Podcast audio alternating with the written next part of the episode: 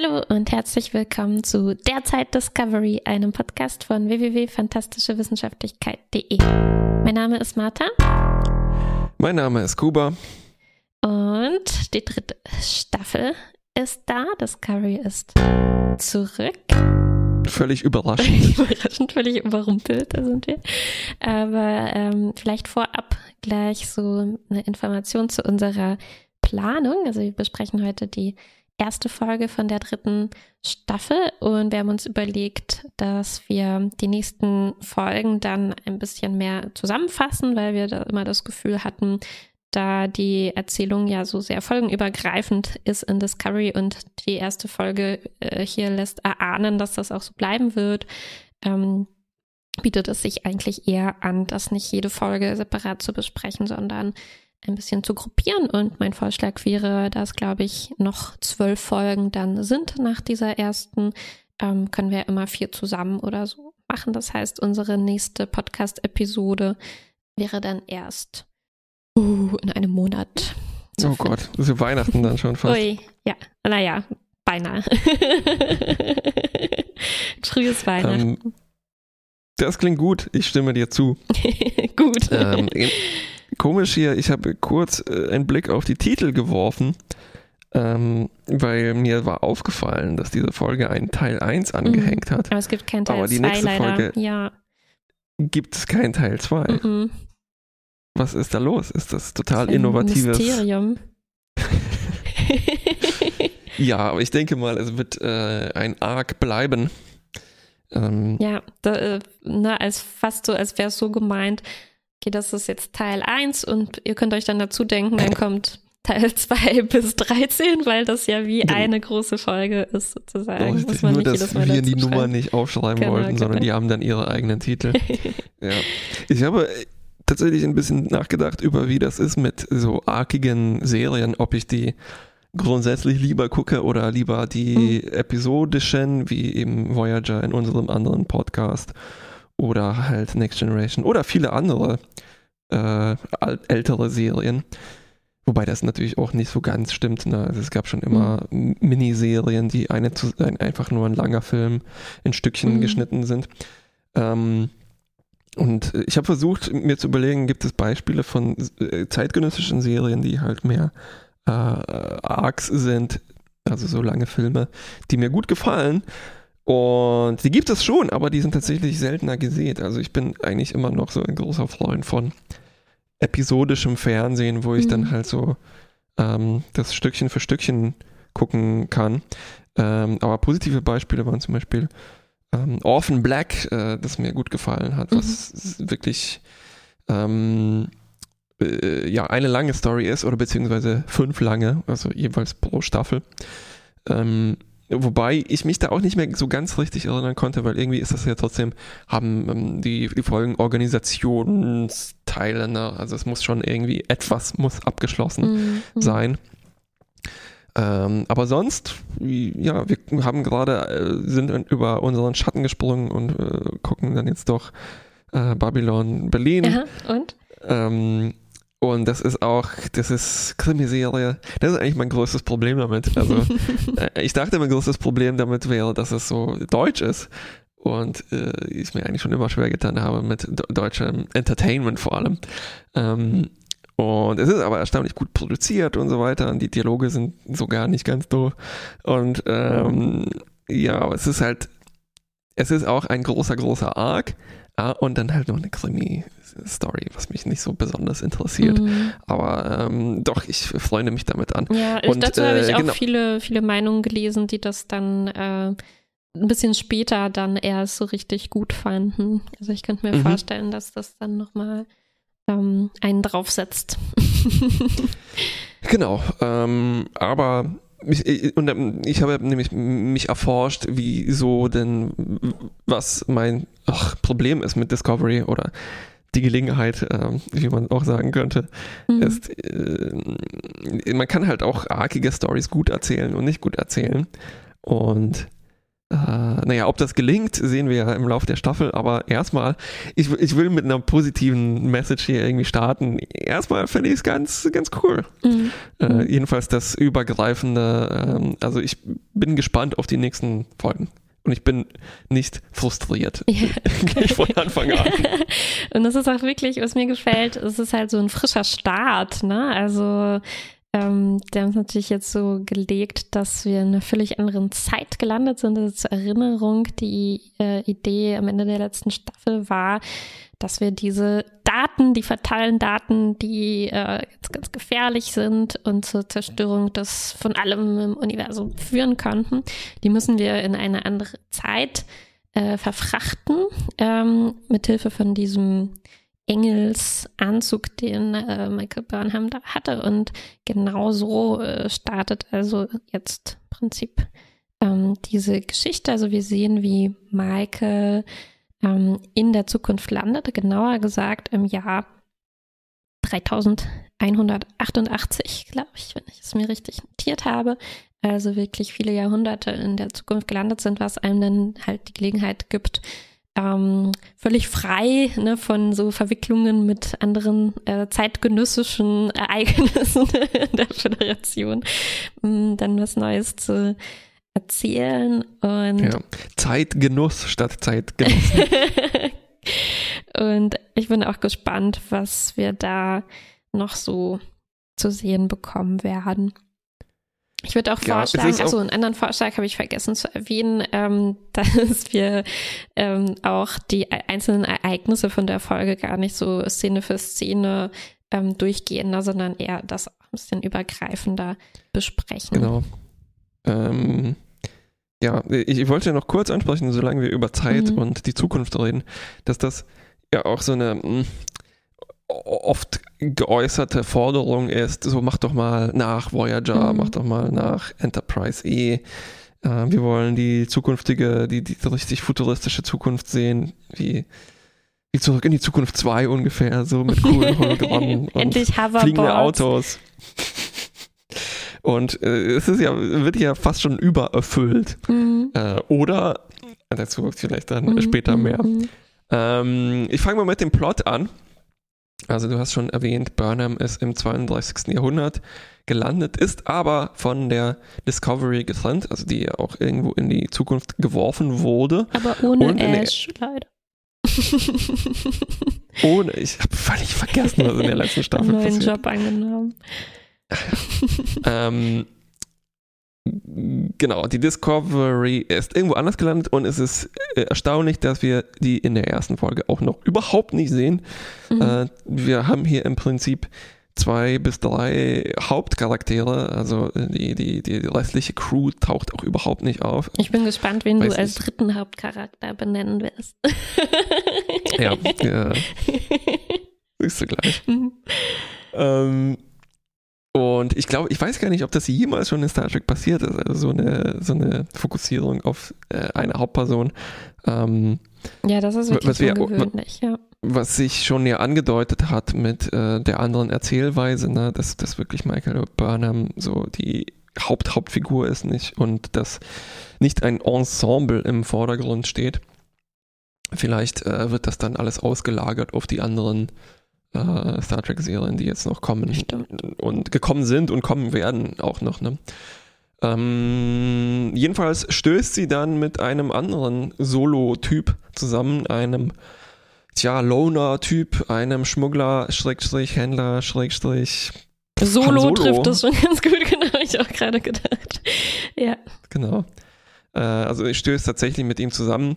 Sie müssen notlanden auf dem Island-Planeten mhm. ähm, und sie muss sich dann tatsächlich sein Vertrauen erkämpfen in einem typischen äh, Kampf, der, wo irgendwann alle Phaser fallen gelassen werden, äh, aus der Hand geschlagen werden und das dann in einem Faustkampf mündet. Mhm. Ähm, und wir erfahren, dass dieser Typ, Buck heißt er, Was leider, leider einfach ein Spitzname ist. Also ich habe mir leider, gewünscht, ne? Ich habe auch mir gewünscht, das wäre sein kompletter Name, aber er heißt anscheinend Cleveland Booker, wenn man den ja, Credits ver vertrauen kann. Also in der Zukunft hat sich in puncto Namen nicht viel getan. Leider nicht so viel, ja. Und dieser Book äh, braucht Treibstoff. Auch ein typisches Problem in jeder Zeitlinie, mhm. könnte man sagen. Und der Plan ist dann, äh, Burnhams Antiquitäten, ihren alten Phaser und so weiter, ihren alten Rekorder auf dem Balas für Lalas Planeten zu verkaufen. das trifft es, das trifft es sehr, sehr gut. Und dann genau. wird leider Burnham, obwohl sie ihm so viel Vertrauensvorschuss gegeben hat, ne, also sie legt ihr ganzes Schicksal in seine Hände, wird sie sofort äh, von ihm verraten, ne, fast schon eine Parallele dazu, dass sie äh, also ich weiß noch nicht, wie sie sich entwickeln wird zwischen Michael und Book hier, aber mh, hm, ich habe da so meine Vermutung. Und ähm, mit Ash war es ja so ähnlich ergangen. Ne? Da gab es auch eine ganz schön große, krasse ähm, ähm, Enttäuschung mhm. oder Reveal ähm, kurz nach Anfang der Beziehung. Und auch das ja. passiert hier, obwohl sie natürlich jetzt noch keine Beziehung in dem Sinne haben. Und sie wird also von ihm verraten, festgenommen, aber äh, im Endeffekt äh, stecken, wie sagt man, stecken sie im selben Boot dann doch wieder, sitzen sie doch wieder im selben Boot.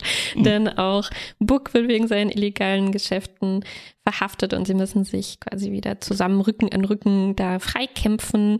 Ähm, es kommt zu einer langen ähm, Verfolgungsjagd äh, zu Fuß und mit Hilfe von neuartigen Technologien wie portablen Transportern, die es hier jetzt ähm, äh, gibt.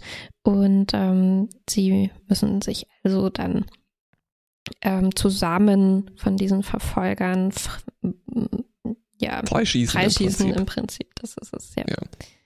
Und ich weiß nicht, ob das vielleicht nicht auch äh, Transporterpistolen sind, aber es gibt einen ziemlich hohen Bodycount hier in dieser mhm. Folge. Also ziemlich viele von diesen äh, Goons ähm, vom Balas für Alles Planeten werden äh, dematerialisiert. Ja, es gibt aber ähm, auch so eine Schockwellenwaffe, ne, die einen nur so, nur so wegschubst. Aber ja, die ja. meisten werden schon so richtig auch, also man sieht auch sowas wie hm, Okay, ich bin nicht ganz gut mit den verschiedenen Waffentypen, aber ich äh, würde das als Disruptoren bewaffnen, äh, bezeichnen, bewaffnen, bezeichnen, die wirklich die Leute so sichtbar in ihre Bestandteile zerfetzen im Prinzip.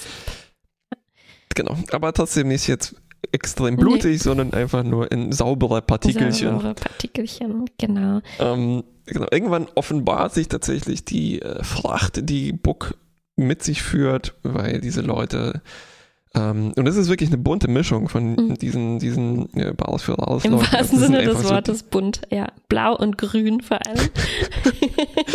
ähm, genau, es ist so ein bisschen auch äh, Oldschool, äh, Original Series, mhm. Spezies haben wir hier. Also ein Tellerik ist zum Beispiel dabei. Genau. Ein Andorianer und vor so weiter. Andorianer, dann die o Oro, wie sagt man, Oriona, Oriona, Oriona die Grünen mhm. und, ähm, und im Hintergrund ähm, äh, findet man bestimmt auch bald eine Liste dazu, aber man sieht auch so einzelne eben Vertreterinnen von Spezies, die wir aus anderen Serien kennen, wie auch eine Art Morn. Eine ja.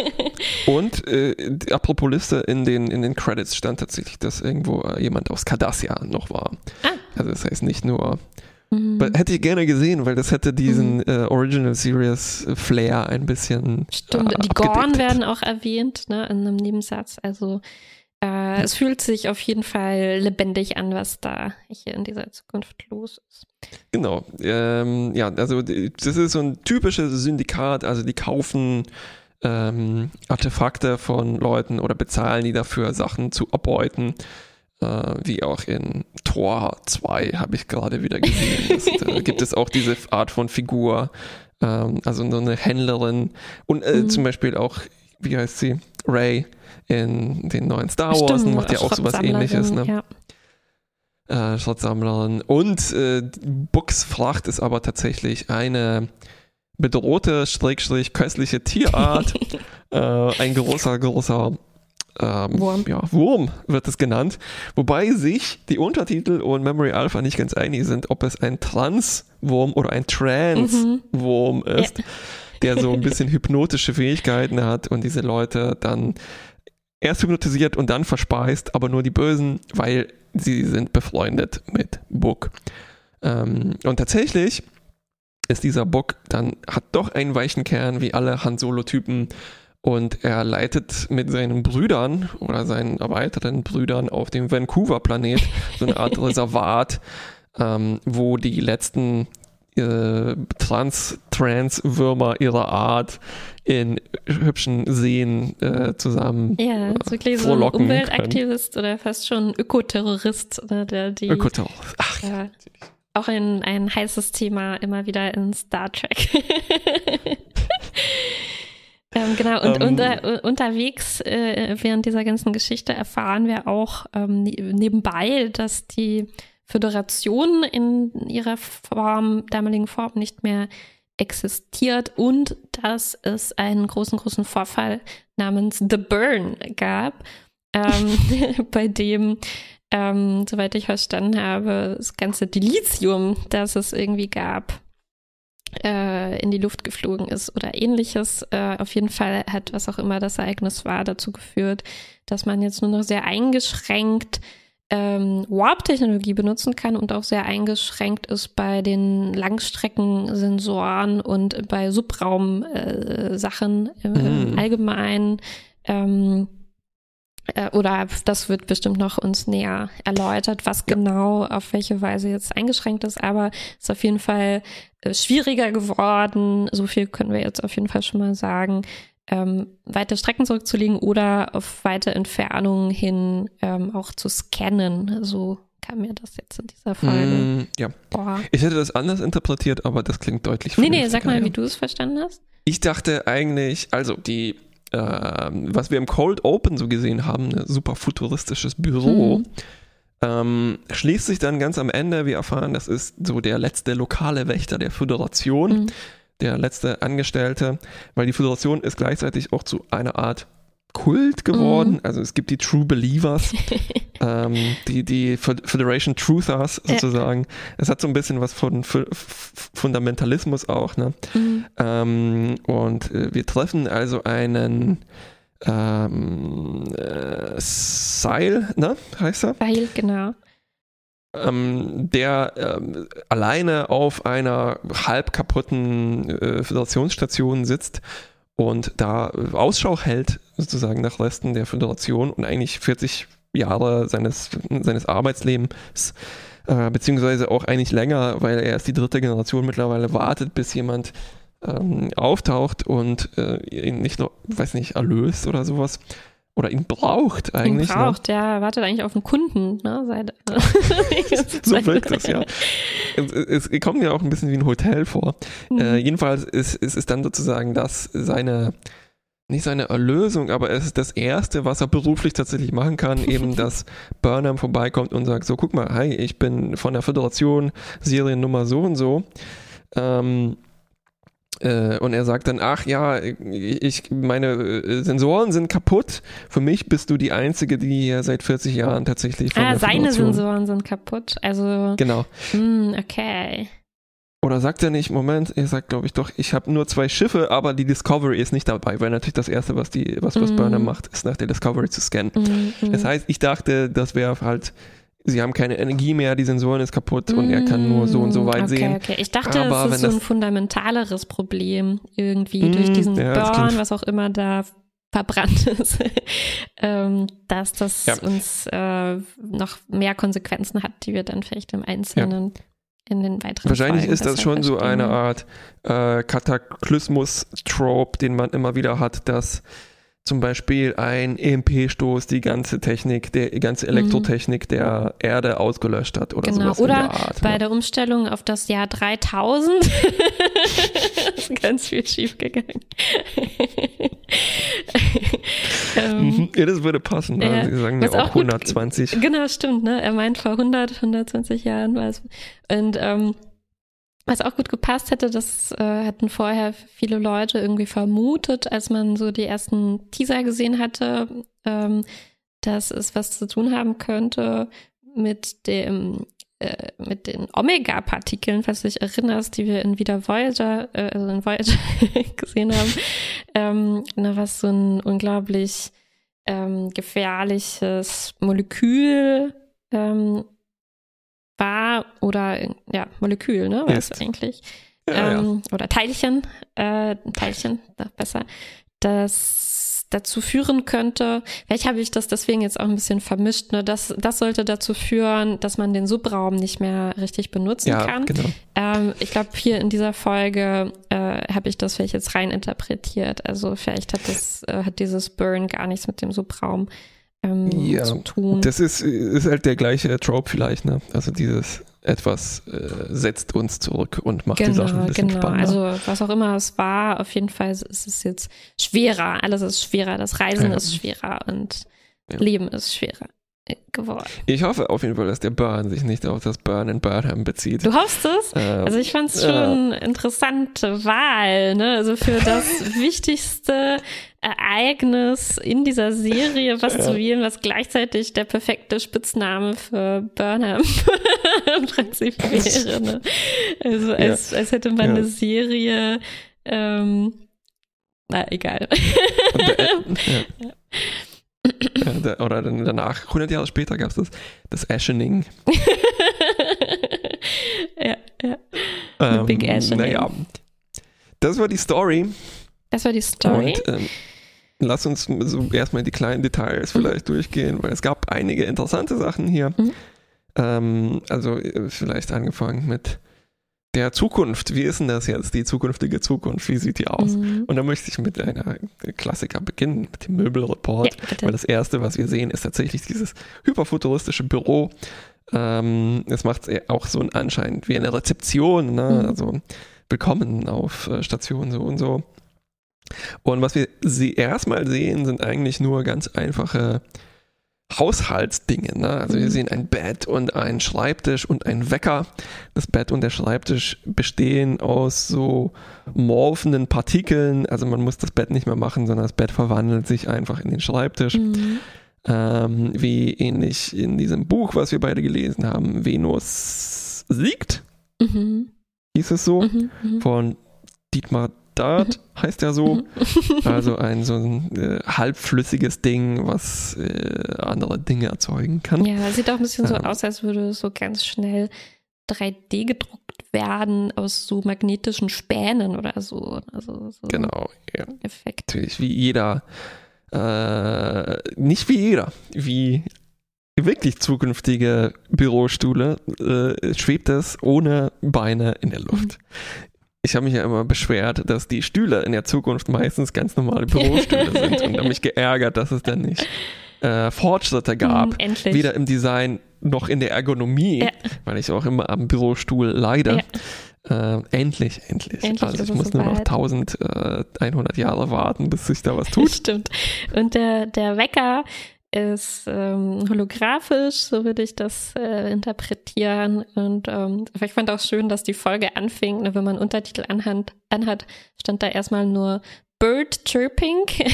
was man dann sieht, ist ein äh, Vögelchen, das quasi eine Digitaluhr in, in sich drin hat. Und ähm, das ist eben so gemacht, weil wir am Anfang so die Routine von diesem Sahil gezeigt bekommen, der jeden Tag dasselbe macht und wartet, wartet, wartet. Ne? Und das ist dann so dieses Murmeltiermäßige Bild, genau. dass man jeden Tag seinen Wecker sieht und wartet nur so darauf, dass er draufhaut.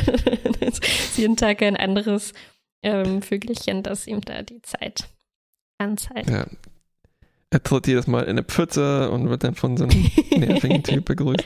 Ja. Ähm, ja, meinst du, die haben wirklich einen Papagei angemalt? Das sah ein bisschen so aus. nein, nein, das glaube ich nicht.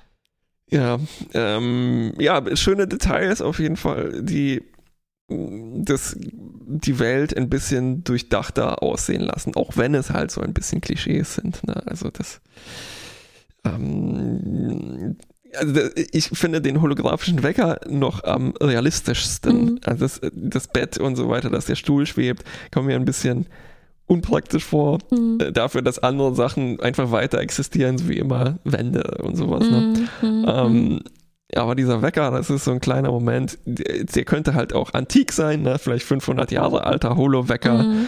Ähm, ja. Weil ich glaube, den sowas ähnliches gibt es vielleicht in 30 Jahren auch schon.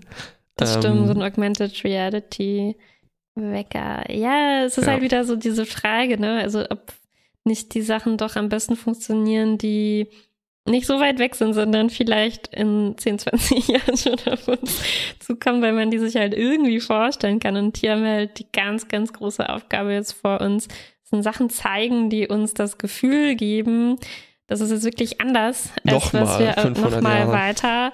Ne? Und das ist so dieses ähm, äh, 3D-Druck-Ding, äh, mm, ja. was, was äh, so weit funktioniert, dass man halt sofort in der ersten Szene sieht. Ne? Man kriegt einen visuellen Cue dafür, dass ja. wir jetzt wirklich woanders, äh, wann anders uns äh, befinden innerhalb von ja. diesem Star Trek-Universum.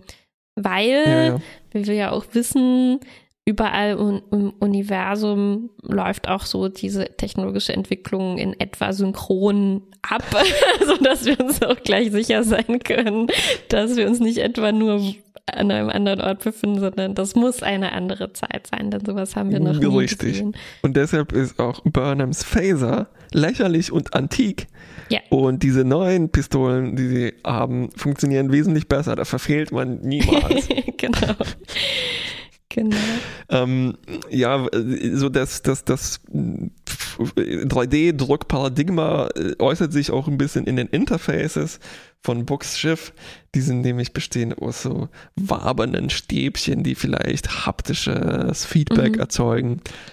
Mhm. Ja, also es sieht cool aus, aber es, es, rein praktisch gesprochen ist das vielleicht auch ein bisschen fragwürdig. Mhm. Das, mhm. es sieht aus wie wie dieses Spielzeuge, wo man seinen Handabdruck mhm. machen kann und der kommt dann so als Stäbchen, als Voxel, ja. könnte man sagen, raus. Ja. Äh, so ähnlich auch die 3D-Monitore, die man sieht, die bestehen auch aus so das Gesicht guckt raus äh, als so eine Hate Map, was auch ein interessanter äh, Aspekt ist, weil man diese Effekte hin und wieder jetzt so als, als, als Browser-Toys gesehen hat. Ähm, die wesentlich weiter zurückliegen jetzt mhm. als die holographischen Displays, die wir bei mhm. Next Generation nur angedeutet gesehen haben, aber kannst du, da kannst wird es halt dazu deutlicher. was ne? raussuchen? Ich würde sowas das, das gerne sehen, was du da beschreibst.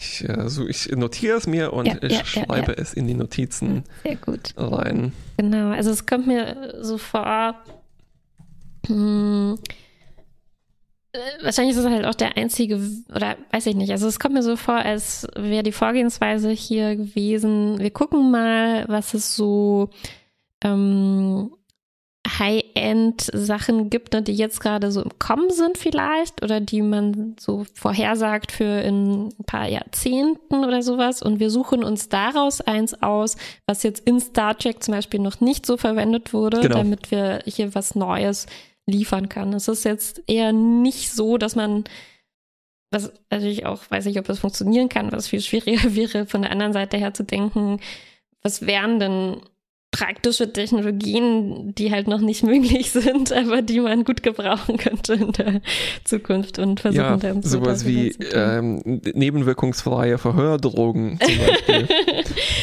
Als Beispiel, ne? oder Möbel, die halt irgendwelche Nachteile ausgleichen, die wir heute vielleicht noch haben, so wie du sagst, ne, besonders ergonomisch vielleicht. Ähm, also man kann jetzt natürlich schon denken, okay, das ist halt platzsparend, ne, wahrscheinlich wäscht es sich auch automatisch, wenn das aus diesen kleinen Teilchen besteht. Also sicherlich kann man da auch Sachen finden, die irgendwie auch nützlich sind, neben dem visuellen äh, Effekt für uns. Ähm, aber ja, mal gucken, was da noch so auf uns wartet, weil wir haben ja jetzt erstmal nur so eine erste Kostprobe, denke ich mal, bekommen von allem, was das wirklich sein wird. Also vielleicht geht eher dieser tragbare Transporter in die Richtung, dass das wirklich was ist, was halt praktisch ist, ne? dass man ja, sich nicht nur von vor allem Schiffen bei Verfolgungsjagden lassen kann. Vor allem bei Verfolgungsjagden machen die halt auch dann wesentlich aufregender. so, ja, ähm, was ist denn jetzt apropos hier Nebenwirkungen? Äh, also wir haben die, die, der Comedy-Kern dieser Folge ist, äh, Burner wird verhört und um mhm. sie besser zu verhören, geben sie ihr eine Droge. Ähm, und auch in, in mehreren Sinnen eine Droge. Sie macht sie sehr high und witzig und äh, sie soll eigentlich dazu, Burnham dazu bringen, die Wahrheit zu sagen, mhm. ne? äh, wer sie ist und was sie da tut. Ähm, und, und dazu haben wir dann noch so ein Comedy-Duo ne, aus einem Andorianer und einem Oriona, die das Ganze dann Straight kommentieren. Man. Ja, und also ich weiß gar nicht, wie ich das einpacken soll. Ich finde es äh, eigentlich ein hübscher Moment. Ähm, und es gibt so, äh, für mich ist das vielleicht ähnlich wie der andere emotionale Moment dieser Folge oder mehrere emotionale Momente. Also der, der, der, krasse emotionale Moment ist am Anfang, wo Burnham feststellt, so, oh, es hat geklappt, unser Plan hat geklappt, die Welt, mhm. Äh, das Universum ist nicht kaputt. Und dann ja. schreit sie erstmal so und freut sich, ähm, hüpft durch die Gegend. Mhm. Und äh, um dann kurz hinterher festzustellen, oh scheiße, wo ist denn die Discovery? Ich bin hier alleine, mhm. ne? eventuell auf einem Planeten. Oh nein, es gibt Lebewesen. Wahrscheinlich sind die feindlich, wie so alles in mhm. diesem verdammten Universum. Ja.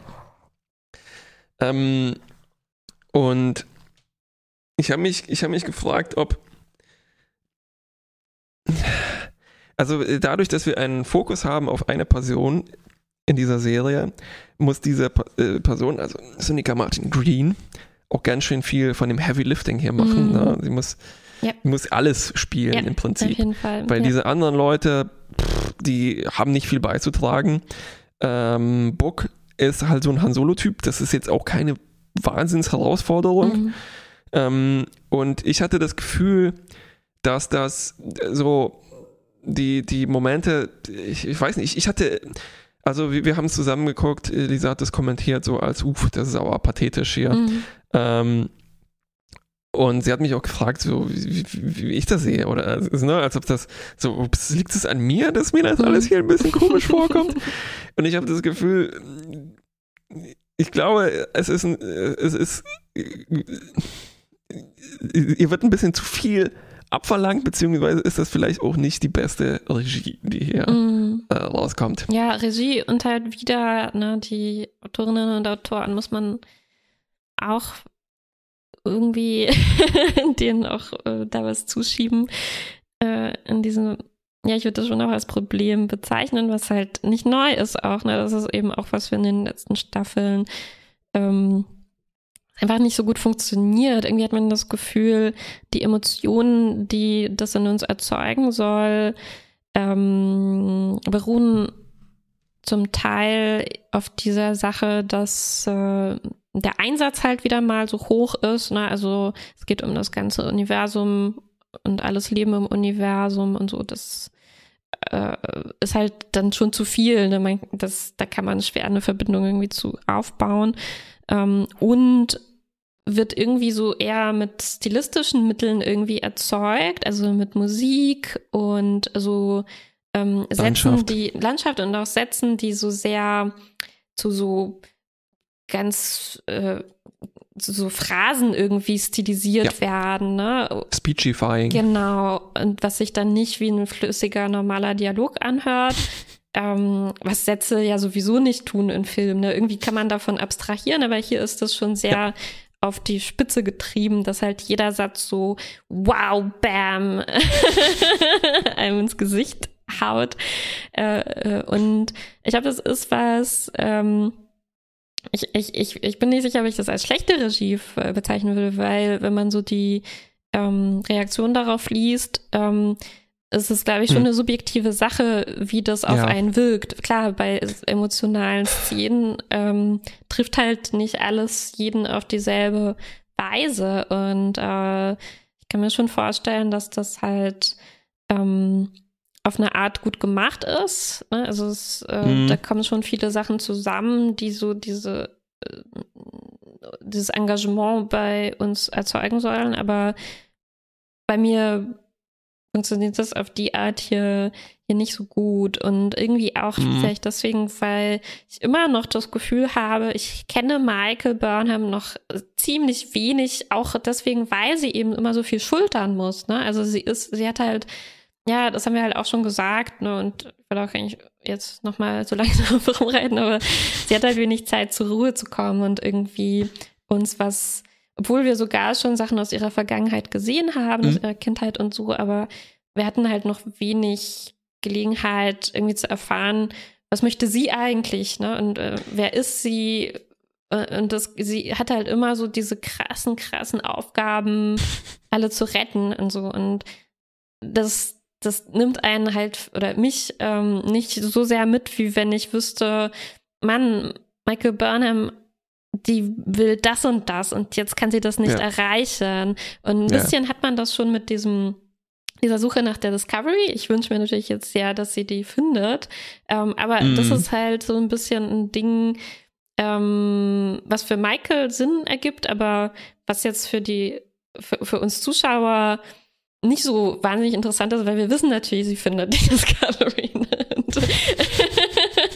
Das heißt ja immer noch Star Trek Discovery und wer auch nur einen Teaser-Trailer gesehen hat, ja, die kommen schon auch noch mal alle vor. Wir haben sogar in den Credits stand, wer da alles noch wieder mitspielt in der Serie. Also das ist, finde ich, eine komische Entscheidung, dass man ähm, nicht mal die Folge enden lässt damit, dass sie die Discovery jetzt finden in diesen Sensoren, sondern dass man das immer ja. noch offen lässt, als wäre das jetzt ein Cliffhanger, ob wir die wohl wiedersehen oder nicht.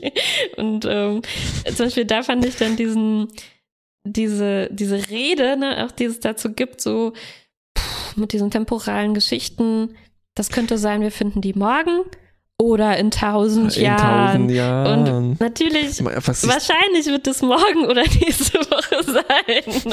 Das klappt halt Was sich so da in der Möbeltechnologie getan haben wird in tausend Jahren. Ja, also das, das, ähm, das, da, da, da, da gibt es irgendwie zu wenig. Ähm, also die Spannung wird irgendwie ja. auf eine komische Weise aufgebaut, die nicht so richtig spannend für mich war. Ja, ja, ja, ja. Und so ähnlich ist das, also das, das andere Extrem ist hier jetzt äh, unser Wächter, der, äh, der letzte Wächter der Föderation, mhm. von dem wir jetzt Wissen erzählt bekommen, dass der seit, seit 40 Jahren im Büro sitzt, quasi nichts tut den ganzen Tag und dann mhm. einfach schlafen geht und dann ähm, immer den gleichen Wecker noch benutzt, der mir mega auf den Zeiger gehen würde. ähm, Hast du schön aus, ausgedrückt. Und der dann nach 40 Jahren immer noch ein Hyper-Fanboy der Föderation ist. Und das Geilste, was in seinem Leben passiert ist, dass endlich jemand, der offiziell Offizierin der Sternflotte ist, mhm. äh, also dass er endlich seine verdammte Flagge aufhängen kann und bestätigt wird als Yes, du bist, du bist wirklich, ähm, du darfst deinen Job tatsächlich offiziell jetzt auch ja, machen. Ja, ja, ja. Und ich, wir können da äh, gleich nochmal darauf, ähm, vielleicht kann ich das jetzt schon mal sagen, ich habe da dann das Gefühl bekommen, ich muss wieder irgendwie meine Erwartungen ein bisschen anpassen an diese Serie, weil wenn ich das versuche so zu gucken, wie mh, hm, das, was, das, das ist äh, sowieso nicht die richtige Formulierung, aber irgendwie mhm. die Föderation sehe ich schon immer noch wirklich als so ein Planetenbund, ne? Also sowas, was für ja. uns jetzt ein Staatenbund irgendwie wäre, äh, jetzt in unserer mhm. Zeit. Und wenn ich das so anlege und versuche hier darauf zu übertragen, wäre das halt ein super äh, komischer Typ, der, der, der irgendwie tausend Jahre nachdem, weiß ich nicht, die EU ja. zerfallen ist oder genau. irgendein altes äh, Weltreich, ne, dem immer noch anhängt und das wiederbringen will, anstatt irgendwie zu gucken, was können wir hier in der modernen Welt politisch unternehmen, was gibt's hier für Organisationen. Und ich glaube, so fällt das halt irgendwie, also so, so funktioniert das nicht, wenn ich das so betrachte. Und das hat halt eher so diesen, dieses, dieses Gefühl von, naja, das ist halt eben wie so ein alter Jedi-Ritter, ne? Der, der irgendwie, dass man eher so was Mystisches hat. Sie sprechen ja immer davon, die Föderation, das sind nicht nur die Planeten und die Schiffe, das ist halt dieser Spirit, den man hat. Und das muss man vielleicht eher so auf diese, ich sag jetzt schon mal, eher so auf diese Sci-Fi-Fantasy-Weise sehen, ne? Dass, dass das mh, mm, wie so ein mm. mystisches Bündnis mh, mm, Art Glaube ja, ja. ist oder so, dem, dem, den hier Burnham und Sahil beide noch verfolgen wollen. Und dass ihnen eher dann, dass dann eher so eine Einstellung ist oder so, die sie wieder unter die Leute ja. bringen wollen. Ich war mir sicher, dass er eigentlich ein Hologramm ist. Sah so aus, weil, oder? Auch. Ja, weil welcher Mensch hält das denn bitte aus? Also der muss ja total, ja. total crazy sein. Ja. Und dann hat er dieses zugeknöpfte und die frischen Klamotten immer. Hm, mal sehen, was da noch passiert. Ja. Ähm, es ist interessant, dass er halt auch so, naja, wahrscheinlich, wir haben Burnham, wir haben Han Solo und dann brauchen wir halt noch so einen steifen Bürokraten, ohne die Star Trek nicht existieren könnte. ja, und, ähm, und ich führe das jetzt einfach schon mal weiter, was ich mir ja. hier dazu gedacht habe. ähm, oder lass uns noch mehr über Book sprechen, oder? Weil das ist der, okay. äh, du meintest wahrscheinlich dann diese drei mit den drei Hauptcharakteren am Anfang. Also äh, ja, eigentlich meint sie noch diesen einen komischen Alien-Typ, der relativ schnell erschossen wird. Äh, diese komische Sprache Ah, ja, ja, ja, ja, stimmt, stimmt, stimmt. Apropos komische Sprachen, Book, hat der vielleicht eine Sprache, die viel raschelt? Wie was? Weil wir, wir hören viele unübersetzte Sprachen und sehen dann Untertitel mhm. manchmal dazu. Ne? Und Books ähm, mhm. Native Language, nenne ich die, vermute ich mal, dass es ist, äh, hat sehr viele Laute mhm. eingebaut. Also ich weiß Nein? nicht, ob du das nicht überschätzt im Vergleich zu okay. echten Sprachen. Also ich hatte den Eindruck, das hat halt viele dorsale Laute, die so im Rachen mhm. gebildet werden und das kam mir nicht übermäßig. Okay. Aber äh, ich habe keinen quantitativen keinen Beweis dafür. ja, aber auch die Sprache, ne, das ist halt was, ähm, das kannst du nicht anders sagen, was an Star Wars erinnert. aber jetzt zu Book. Mhm. Was wir noch über Book erfahren, Jetzt so Sachen, die uns nicht an Star Wars erinnern. So Sachen, die uns weniger, ein bisschen weniger an Star Wars erinnern. Ähm, Book ähm, hat auch besondere Fähigkeiten, die wir in ein paar Momenten sehen, nämlich als Barnum angeschossen wird auf dieser Verfolgungsjagd. Und ähm, Book fängt dann eben an, diese äh, Worte in äh, der anderen Sprache zu sprechen so gebetsartig und dann beschwört er dadurch so eine Art Pflanze, mit der er dann äh, Medikament für Burnham herstellen kann. Genau, Medikament herstellen. Ja, so, so, ja, ja, ja, auf jeden Fall. Das ist auch ein generisches Medikament. Genau, sei ja eine Wundheilsalbe so, oder ein Antiseptikum. Genau. Und, ähm, und ein zweiter Moment, den wir sehen, ist mit dem Trans Wurm, der äh, die Leute nach und nach einen nach dem anderen auffrisst.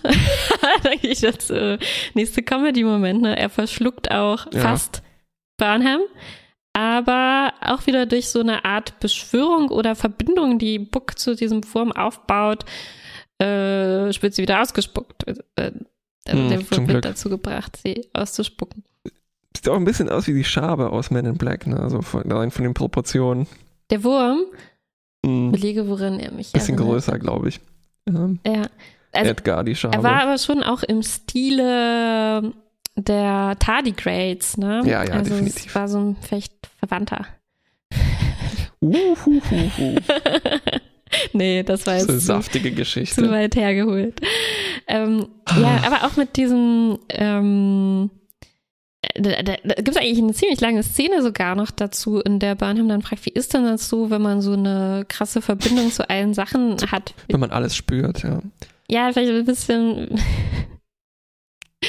wird jetzt schon ein bisschen. Die Macht so ein bisschen. Hm. Sarkastisch, vorsichtig, ja, vorsichtig, ja. vorsichtig. äh, und der, der die Transwurm-Geschichte endet dann so, dass sie in ihr Habitat ausgesetzt werden Und ich hatte, also natürlich erinnert das irgendwie an Star Trek 4 mit den Wahlen. Ne? Und ich glaube, ich glaube, da, hier ist so der Kern, wo der, die große Geschichte erzählt wird. Weil es geht darum, ähm, glaube ich, erstmal schauen wir mal, was da noch danach noch passiert, ist, dass sie beide auf unterschiedliche Weise die Zukunft retten. Äh, mhm. makroskopisch und mikroskopisch. Also Burnham muss sich um das große Ganze kümmern, dass das Universum zusammenhält und wahrscheinlich muss sie dann noch irgendwann den Subraum flicken und so weiter. Ne? Und Book mhm. auf der anderen äh, Seite rettet sozusagen Wurm für Wurm das Leben im, mhm. im Universum. Ah. Das Oder? Das ist, schön, also äh, Ökoterrorist passt da ganz gut ja. dazu. Ne? Wir wollen mhm. ihn mal, vielleicht jetzt Terrorist ist ein bisschen gemein gesagt, nee, er ist einfach Umweltschützer. Schützer, ja. Ähm, er rettet die Wale und so weiter. Mhm. Ja, ja, ja, das stimmt. Ja, ich habe noch gar nicht darüber nachgedacht, wie es weitergehen wird, aber bietet sich natürlich an. Ne? Also wahrscheinlich müssen die Schulen das reparieren, was The Burn zerstört hat und ja. wahrscheinlich wird es irgendwo Michaels Aufgabe äh, sein. Ja. Ich hatte mich bei ja. dem Namen Book übrigens gefragt. Ähm, Nachname Shelf. was, ähm, ob da irgendwie was äh, dahinter steckt, weil das, das, Erste, was mir dazu eingefallen ist, ist, dass der ähm, die Rolle, die, die er hier einnimmt, ist ja auch, äh, um in dem mit dem äh, Begriff weiterzumachen, äh, Science Fiction, Fantasy mhm. Mischung, ne? Äh, er ist fast schon so wie so ein, äh, wenn das ein klassisches Fantasy RPG oder so wäre, hätten wir halt Michael, die Wissenschaftlerin, Schrägstrich Kämpferin oder so, ne? Und sie gabelt jetzt vielleicht nach und nach so mehr Leute auf. Ihre und, Party. Genau, und hat jetzt so den Priester Druiden, ne, der so ein Schamane, mit den Tieren ja. Äh, äh, kommunizieren kann und so weiter. Und ich habe mich gefragt, ob der Name Book irgendwie damit zusammenhängt, weil mir dazu eingefallen ist, dass der Priester, den wir in Firefly haben, äh, auch Book hieß. Und äh, ich habe dann versucht nachzugucken, ob das vielleicht, ähm, ist das vielleicht so ein Name, den sich Priester irgendwie ähm, besonders geben oder sowas? Oder steckt da irgendwas dahinter? Aber leider nicht. Also wenn man auf Wikipedia Book eingibt, Disambiguation, da steht tatsächlich nur unter Name Book nur äh, der eine Charakter aus Firefly und sonst überhaupt nichts. Da war ich ein bisschen überrascht. Ich dachte, dass äh, das Gefühl, ja. da steckt irgendein. Ähm, Wahrscheinlich steckt da einfach dahinter. gar nichts, ein Zufall dahinter. Ein Zufall, ja. Ähm, also apropos komische Verknüpfung und ähm, nicht Wikipedia, sondern Memory Alpha. Da stand auch äh, was drin zu den Hitchhiker-Verbänden. Also das habe ich auch gelesen, ja. Das äh. war, also was dazu drin stand, fand ich total Quatsch. Aber ja. was die Ästhetik angeht, äh, fand ich es relativ nah. Ich habe genau das Gleiche also, gedacht, ja, tatsächlich. Das, ähm, also hier die Landschaft und vor allem Island mhm. macht hier viel Heavy Lifting. Ja, also ja. fand ich ein schönes Beispiel für so, was uns immer interessiert, ist Casual Science Fiction. Ne? Mhm. Und dann haben wir also diese Moosfelsen, den schwarzen Strand und so weiter. Ja, die Geysire und so äh, heißen Quellen und sowas, ja. Genau also die Leute in Island, ich weiß gar nicht, wie die jetzt Herr der Ringe gucken und sowas. Nee, das sind die Neuseeländer, die Entschuldigung. Die Leute in Island, die müssen sich doch hin und wieder wirklich denken, was, das ist doch die Gegenwart. Ja, ich weiß nicht, weil das denken sich halt die Amerikaner auch, wenn sie diese ganzen Nationalparks immer sehen in den Sci-Fi-Filmen. Ne? Ähm, aber ja.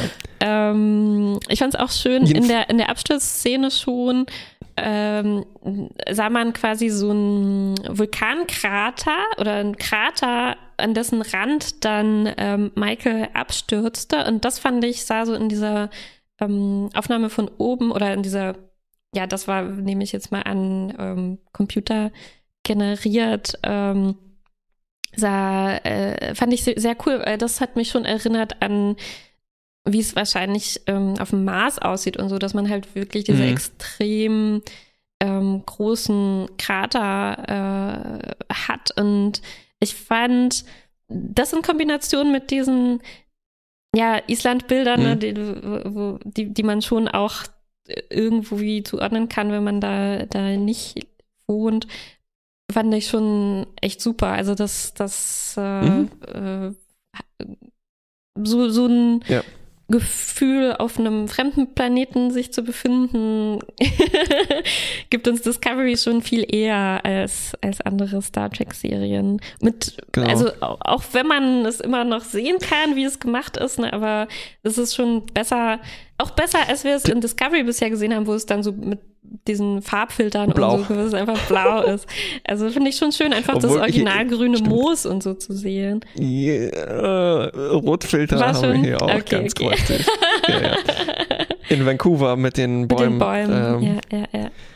Äh, aber tatsächlich ist es, äh, also na, meistens hatten wir On-Location, das hieß dann einfach ähm, 50 Kilometer weit weg von Los Angeles genau. und dann genau. sah halt alles ein bisschen ähnlich Joshua aus. Tree und Park. Und, und hier fand ich, äh, nee, das, das war dann sicherlich nicht so, aber ich fand so dieser See ähm, oder dieses Ufer, an dem sie sich befinden, habe ich gedacht, dass, also das blaue Wasser, das sah schon auch ein bisschen aus wie Crater Lake zum Beispiel. Und ich hatte das Gefühl, mm. wenn man so ein bisschen in die anderen Nationalparks gehen würde, die ein bisschen weiter weg von Kalifornien liegen, könnte man schon auch noch sehr viele spacige Sachen finden. Aber werden natürlich in anderen Sci-Fi-Produktionen auch auch genutzt, Wüsten und ja, alles. Ja, ja. Vielleicht darf man nicht im Nationalpark eine Science-Fiction-Serie drehen. Also einfach normale Fernsehproduktionen machen. Ja. Ähm, so, apropos hier Casual Sci-Fi, was natürlich auch hier noch ein bisschen herhalten muss, als total außergewöhnlich ist die große Katze. ähm. Ja. Und das ist meines Wissens nach einfach eine Maine Coon Katze, die einfach so groß sind, die im Internet beliebt sind. Ja, aber äh, funktioniert. Funktioniert.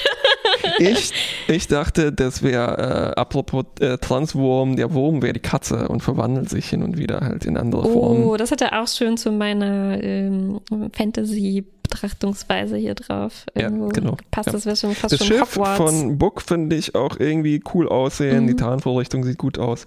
Also und äh, eben um das noch abzuschließen, äh, die Ästhetik von Hitchhiker, dass alles so ah, ja. relativ sauber ist ja. und on Location und ähm, sagen wir mal, alles was on Location ist, ist ziemlich spröde. Ne? Mhm. Es ist so ähm, über, äh, übersichtlich und, und so. Also ist, Discovery sieht einfach ähm, gut aus und fast noch besser aus wie in den letzten Staffeln, würde ich sagen, mhm. außer jetzt das vielleicht in, auf dem Balas für Alles Planeten, das ist so ein bisschen generischer. Genau, genau. Ich ähm, auch generisches Science-Fiction durcheinander. Ja, ich habe es auch, auch genossen, die Szenen visuell auf dem Planeten sind.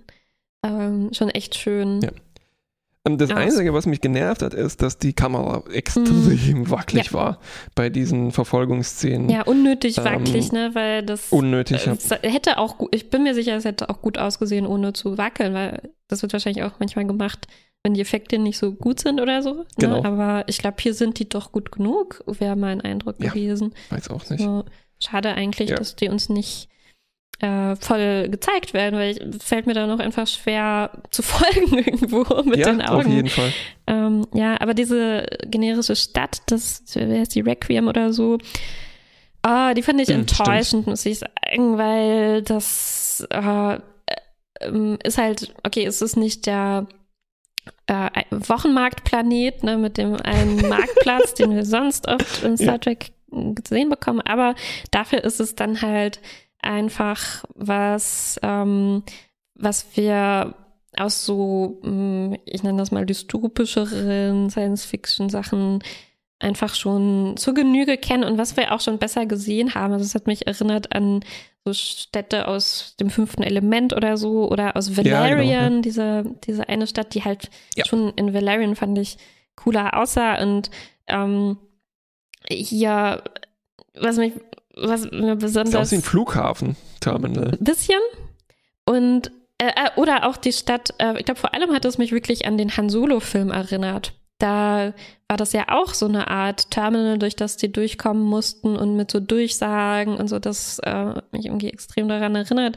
Ja. Und äh, das ist halt genau, wie du gesagt hast, ne, dieses, diese Darstellung von irgendwie so einem äh, Milieu, das aus Kleinkriminellen besteht oder so, was mich irgendwie sehr langweilt. Mhm, Warum mhm. sieht denn das immer so aus? Und auch noch in tausend Jahren, wo man wirklich von Hand zu Hand diese Antiquitäten und Artefakte verkaufen muss da hätte ich mir schon gewünscht, dass da mehr Energie reingeflossen wäre, sich da irgendwas anderes einfallen zu lassen, weil es geht ja nur darum, die brauchen ja nur einen Aufhänger, dass Book und Michael zusammen irgendein genau. Abenteuer erleben, ne? Und das hätte ja es ist natürlich leicht ja. gesagt, das hätte alles sein können, aber ich finde, hier pickt man sich halt schon einfach so eine Einheitspampe irgendwie raus, die ja. mir nicht richtig gut gefällt und die mir jetzt ähm,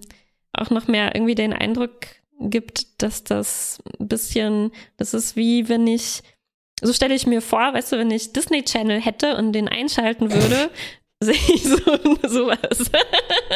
Oh Mann, Bahn. Apropos. Ja, ja, ja, genau, das ist es leider. Ähm, und selbst bei ähm, ja, okay, ähm, braucht man nicht nochmal wiederholen. Aber bei, bei äh, Tor 2, wo Jeff Goldblum dann drin sitzt, da hast du wenigstens Jeff Goldblum und es ist alles quietschebunt, mhm. weil das äh, äh, Taika Waititi gemacht hat und einfach, mhm. weiß nicht, crazy Leute besorgt hat, die das halt alles auf 180 aufdrehen. Ne? Und hier ist es halt wirklich ein ähm, Flughafenterminal, wo halt eine Drohne rumfliegt. Ähm, mhm. So, aber genug äh, gelästert. Ähm, das war es dann eigentlich auch schon, oder? Mm, ja, ich wollte dich noch fragen, kanntest du eigentlich den ja. Schauspieler von Book? Ich habe gelesen, der. Ich er kam mir bekannt vor, aber ich habe dann nachgeschaut und War nicht. alles, Ich dachte, du kennst ihn vielleicht aus dem Fast and Furious Film. weißt du, bei diesen Filmen habe ich jeweils nicht so ganz genau ich hingeguckt. Verstehe. Ja, ich habe zwar Jupiter Ascending gesehen, aber ich konnte mich auch genau, leider auch. nicht erinnern an ihn, an der Rolle. Ich konnte mich irgendwie an seinen Namen besser erinnern. Also mm, mir ist okay. auf, also der kam mir bekannt vor, dass er hin und her gefallen ist, aber als ich dann bei IMDb nachgeschaut habe, mm, mm, mm, mm sorry. Aber er macht einen okayen Job. Es ist halt auch, ja, also der, na, er, am Anfang ist er böse und dann taut er auf und so. Mhm. Ja. Ja, da war noch nicht so viel drin bisher in seiner Figur. Ja. Hm. Ich wünsche mir schon jetzt halt jetzt ist die Zeit reif, ähm, dass wir wieder unsere Discovery-Charaktere sehen, ne? Weil äh, da ist ja wenigstens schon äh, irgendwas da. Saru hat, glaube ich, die meiste wahrscheinlich ähm, irgendwie Persönlichkeit, äh, die wir kennenlernen konnten bisher. Äh, ich würde gerne Tilly wiedersehen und so weiter. Ähm, Stamets, nee, ah, Quatsch. Ich habe natürlich einfach nur alle vergessen. Ich wollte jetzt nicht behaupten, ja. die hätten noch nicht, noch nicht viel Persönlichkeit mitbekommen. Ähm, haben sie schon. Und ähm, ja, das, ähm, ich bin jetzt auch ein bisschen hin und her gerissen, weil einerseits wünscht man sich oder haben sich ja, glaube ich, alle mehr oder weniger gewünscht, dass das alles ein bisschen sich mehr Zeit nimmt und nicht alles auf einmal machen will. Ne? Also von daher finde ich es auch eine ganz gute Entscheidung, sich jetzt erstmal auf diese beiden Leute zu fokussieren hier. Ähm, ja. Aber es, ähm, obwohl es langsamer äh, schon abgelaufen ist und jetzt nicht so viel Story da reingequetscht war, wird halt hm. trotzdem hm. noch nicht, finde ich, so viel investiert darin, uns jetzt diese Menschen irgendwie näher zu bringen. Ne? Mm, das, ja. das, das hat noch ein bisschen gefehlt und ich hoffe, ja. wir lernen noch mehr über Burg einfach so, wie er so ist. Ne? Wir wissen schon, was sein großes ja, Ziel irgendwie ist. Ja, aber noch nicht so richtig. Ja, das ist eben noch so generisch, wie er so drauf ist. Gut, wir bleiben guter Hoffnung und hören uns dann in drei bis vier Wochen wieder. ja, und ich glaube, ich werde dann eben auch versuchen, ähm, es war, glaube ich, auch, was ich am Ende der zweiten Staffel gesagt genau. hatte. Ich werde versuchen, das so ein bisschen mit anderen Augen zu sehen. Und ich finde das auch ganz nützlich dafür, ähm, sich eben auch die Eindrücke von Leuten durchzulesen, äh, äh, ja. weil jetzt noch nicht so viel Zeit vergangen ist, seit die Folge rauskam, gab es noch nicht so viel zu lesen, aber ich finde, das hilft dann auch vor allem eben die Sachen von Leuten zu lesen, bei denen das äh, gut ankommt, ne? Und bei denen das funktioniert. Ja, und definitiv. Ähm, ja, dann muss man eben auch vielleicht ein bisschen sein Mindset äh, versuchen so zu ändern, dass man halt auch ein bisschen mehr äh, darauf, äh, sich darauf einlassen kann, was das hier ähm, sein wird. Und ich habe das Gefühl, äh, das geht halt eben ein bisschen mehr in die fantastische Richtung. Also ich glaube, anders kann man das kann nicht, nicht sehen, gerade mit diesen ähm, Beschwörungen, magischen Kräften, magischen ja. Kräften von, von Book und auch mit diesem Wächter, den wir am Ende gesehen haben. Ich glaube, das nimmt da vielleicht auch diese Probleme ein bisschen raus, wenn man das ja, vielleicht, vielleicht habe ich deshalb so auch so ein Hitchhiker-Gefühl, mhm, weil äh, Hitchhiker war ja auch deutlich mehr Fantasy als jetzt Science Fiction, mhm. beziehungsweise so, sagen wir mal, ähm, ja. ja. verkopfte Fantasy, also so mehr Konzepte, wie ist das, wenn man unendlich uralt wird, mhm. äh, unendlich alt wird und sowas. Ne? Ja, ja, ja, ja. Ähm, und ähm, so dieser allein, dieser Typ alleine, der da seit 40 Jahren mhm. nicht durchdreht, ähm, das, das kommt mir mehr aus dieser Welt vor, wie jetzt aus der ja, äh, Star Trek-Welt, die wir kennen. Okay, dann. Äh, okay, bis zum nächsten Mal. Bis dann.